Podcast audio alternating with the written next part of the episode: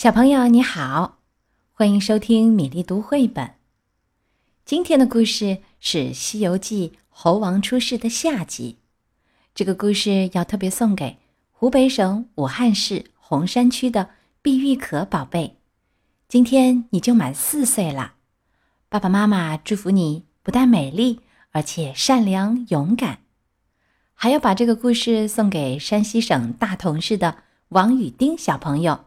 和福建省厦门的邱丽兰小朋友。上回说到，花果山仙石里蹦出了美猴王。他求仙访道，在菩提祖师的教导下，学会了十万八千里的筋斗云。转眼间，春归夏至，一日，众师兄在树荫下闲话，都想看看悟空本事。悟空抖擞精神，念动咒语，摇身一变，就变作一棵郁郁葱葱的松树。谁知这一阵嚷闹惊动了祖师，出来问道：“何人在此喧哗？”悟空躲在人背后，不敢声张。门人只得向前回道：“不敢瞒师傅，刚才悟空变松树，弟子们称扬喝彩，惊动了尊师。”望起恕罪。祖师叫住悟空，斥他当众卖弄本事，不像个修行人，要赶他走。悟空自知不对，立即认错，但祖师仍不肯宽恕他。悟空满眼垂泪道：“弟子跟从师傅学道多年，厚恩未报，怎敢回去？”祖师道。哪里什么恩义？你只不惹祸，不牵带我就是了。悟空没奈何，只得拜此祖师，纵起筋斗云回花果山去。不消一个时辰，早看见花果山水帘洞。悟空按下云头，没想，忽听大小猢狲哭哭啼啼，甚是悲切，不知为了何事。悟空一声唤，那石崖下、树林里跳出千千万万猴，叫道：“大王怎么去了这么久？自你走后，来了一个妖魔，捉去我们许多子侄，还抢了家什。大王再不来，我们眼见活不下去了。”悟空大怒道：“是什么妖精欺负你们？且细细说来，待我寻他去。”众猴叩头道：“那家伙自称混世魔王，住在北边来时云，去时雾，我们也不知有多远。”悟空闻言，将身一纵，一个筋斗竟向北而去。且行且看，忽见一座高山，十分险峻。山崖下有个水脏洞，门前有几个小妖把守。悟空降落下来。把几个小妖吓得乱跑。悟空道：“别走，我乃花果山水帘洞洞主。你家什么混世鸟魔，屡次欺我儿孙，我特地寻来与他见个上下。”小妖们慌忙进去报告。那魔王笑道：“常听那些猴子说，他们有个大王出家修行去，像是金幡回来了。他怎生打扮？有何兵器？”小妖道：“他穿一领红衣，赤手空拳，在门外叫骂呢。”那魔王披挂整齐，提刀在手，领了众妖出洞。悟空见他腰广十围，身高三丈，并无惧色。魔王笑道：“你身不满四尺，还要和我见上下？”悟空喝道：“泼魔没眼！”老孙要变大也不难，我虽无兵器，两只手却能抓天边月。你不要怕，只吃老孙一拳。说罢，跳上去劈脸就打。那魔王架住道：“你使拳，我用刀，便杀了你也被人笑话。待我与你使几路看。”说着话，放下刀，挥拳打来。这魔王虽然身高力大，却不及悟空灵活。悟空跳上跳下，忽而倒肋，忽而钻裆，只打得魔王手忙脚乱，透不过气来。那魔王气短，重又拿起钢刀向悟空劈去。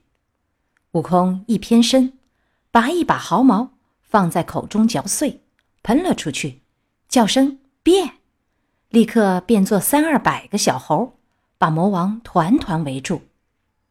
原来悟空得道之后，身上八万四千毫毛，根根能变。那些小猴眼乖会跳，窜上去。抱的抱，扯的扯，钻裆的钻裆，扳脚的扳脚，把个魔王搅得没处做手脚。悟空趁机过来，夺了大刀，招魔王猛的一下砍为两段。悟空领众猴杀进洞去，将那大小妖精通通除尽。然后他又把毫毛一抖，收到身上，却还有三五十个收不上身的。原来。都是先前被魔王抢来的那些小猴，他们哭哭啼啼，将遭受的苦难诉说了一遍。悟空吩咐他们收拾盘碗家什，跟他回去。众猴道：“我们来时只听耳边风响，虚飘飘到了此地，现在如何回家？”悟空道：“那是他弄的法术，如今我也会，你们都合上眼，不要怕。”悟空放一把火，烧了水脏洞，又念动咒语，架起狂风，一眨眼便将一群猢狲带回花果山。孩儿们到了，睁眼！大王，我们才闭上呀！众猴踏上故土，个个欢喜。待他们安静下来，悟空便将自己拜师学艺的事儿细说了一遍，并且告诉他们，他已经学会。十万八千里筋斗云，七十二变的神通。悟空又说：“小的们，我们这一门还有了姓氏。我如今姓孙，法名悟空。大王是老孙，我们是二孙、三孙、细孙、小孙，一窝孙。猴儿们欢喜不尽，当即安排酒果，阖家欢乐。从此，悟空在花果山称王。”每日操演武艺，还教小猴砍竹为镖，削木为刀，又做了不少旗幡，插在洞前。一天，悟空忽然说道：“孩儿们，我们在这里练武，如果惊动了人王、秦王、兽王，定说我们造反。他若派人来拿，我们都是竹竿木刀，如何对付？”众猴闻说，个个惊恐。这时，有四个老猴说道：“大王若要真刀真枪也不难，离此向东二百里有个傲来国，那里有金银铜铁匠人，大王不妨前去，或买或造些回来。”悟空听了，满心欢喜。好，悟空即驾筋斗云，转眼来到傲来国，就见三街六市，万户千家。人来人往，果然热闹。悟空心想：这里定有现成兵器，我若去买，还不如使个神通弄他几件。就念动咒语，吸一大口气，呼的吹去，顿时狂风四起，飞沙走石，只慌得家家都关门闭户，路上无人敢走。悟空按下云头，直寻到武库中。只见刀枪剑戟无数，各样兵器俱备。悟空大喜，立即拔一把毫毛，变作千百个小猴，动手来搬。这些小猴乱搬乱抢，力大的拿五七件，力小的拿三二件，将武库搬了个精光。悟空纵上云头，换转狂风，把千百个小猴带回花果山去。自此，众猴随悟空真刀真枪习武练兵。一天，悟空召集众猴说：“你们如今都兵器精通，可是我这口刀实在不趁手。”四老猴又上前奏道：“大王神通，凡刀怎堪用？但不知大王是否能入水里？”悟空道：“我已学得七十二变，上天有路，入地有门，哪里去不得？”嘶猴道：“既然大王如此神通，我们这石桥下可通东海龙宫。大王下去寻着龙王，问他要件趁手兵器，还不容易？”悟空听了大喜，吩咐众猴看好洞府，使一个避水法，念着诀，噗的钻入水中，分开水路，直往东洋海底。正行间，忽见一个巡海的夜叉拦住，问道：“那推水来的是哪方神仙？”悟空也不客气：“我乃花果山天生圣人孙悟空，是你家老龙的邻居，怎么不认识？快给我通报去！”夜叉不敢怠慢，慌忙进宫。龙王敖广闻报，急忙领龙子龙孙虾兵蟹将出宫迎接。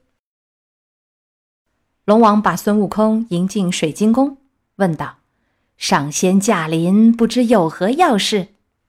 悟空就将自己缺少趁手兵器的事儿说了。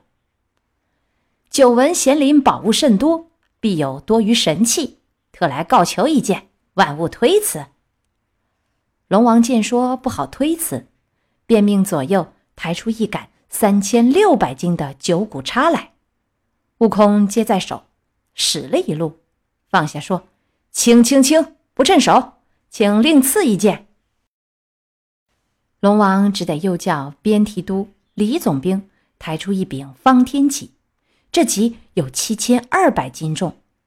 悟空接在手中，耍了几招，说道：“轻轻，还是太轻。”老龙王已有几分害怕，说道：“上仙，我宫中只有这根脊重。”再没别的啦。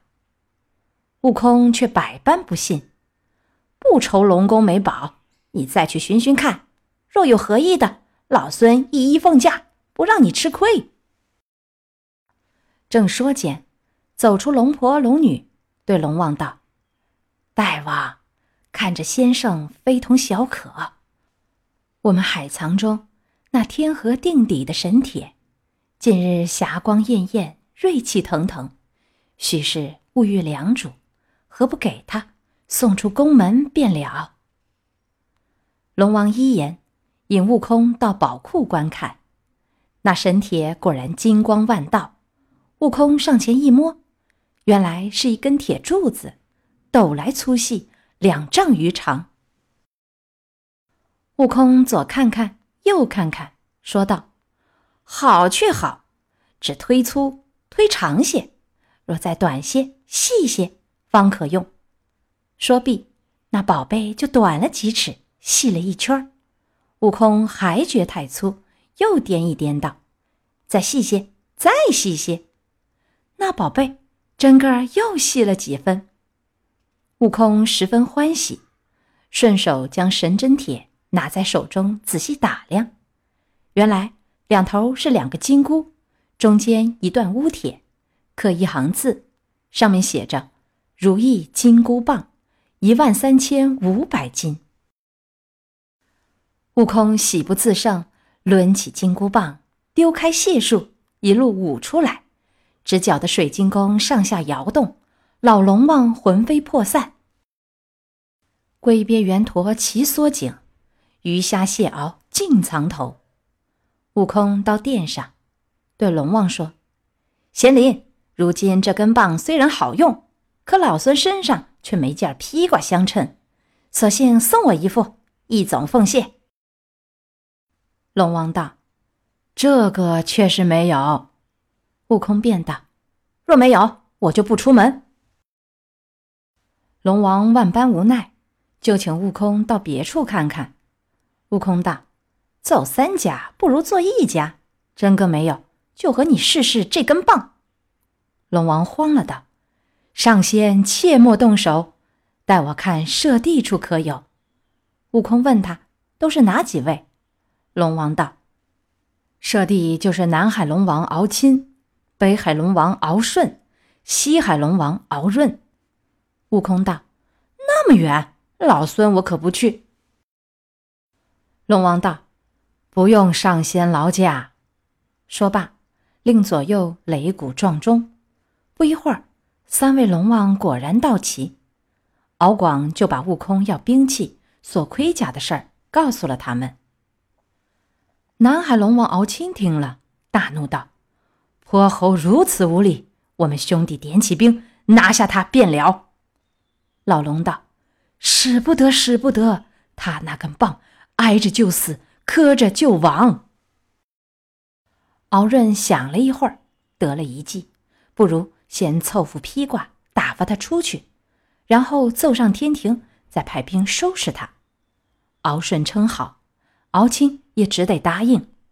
于是三龙又回宫，不过片刻就把东西都取了来。恰好。敖顺有一双藕丝布云鞋，敖润带了一副锁子黄金甲，敖青有一顶凤翅紫金冠。老龙就带他们去见悟空，把三件东西给了他。悟空将金冠、金甲、云鞋穿戴整齐，说声“不好意思，打扰了”，便舞起金箍棒，一路打出水晶宫。今天的故事《猴王出世》下集讲完了，希望碧玉可、王雨丁和邱丽兰各位小朋友喜欢。接下来我们读一首春天的绝句。这首诗是由宋代诗人杨万里写作的。相传，杨万里在中国的诗人当中流传的作品是最多的。他的特点是很善于捕捉眼前的景物。这首就是写眼前的风景。之所以知道有雾，是因为有山，山前云雾缭绕，而水的波浪到岸上就没有了痕迹。诗人本不想作诗，可是山光水色引诱着他写诗，景色撩动了他的诗情。《春日六绝句》，杨万里。雾气阴山见。波痕到岸消，诗人缘自懒，物色故乡聊。今天的故事和诗歌就到这里，从下周开始，我们就要恢复每周三个点播故事和四个连载故事了。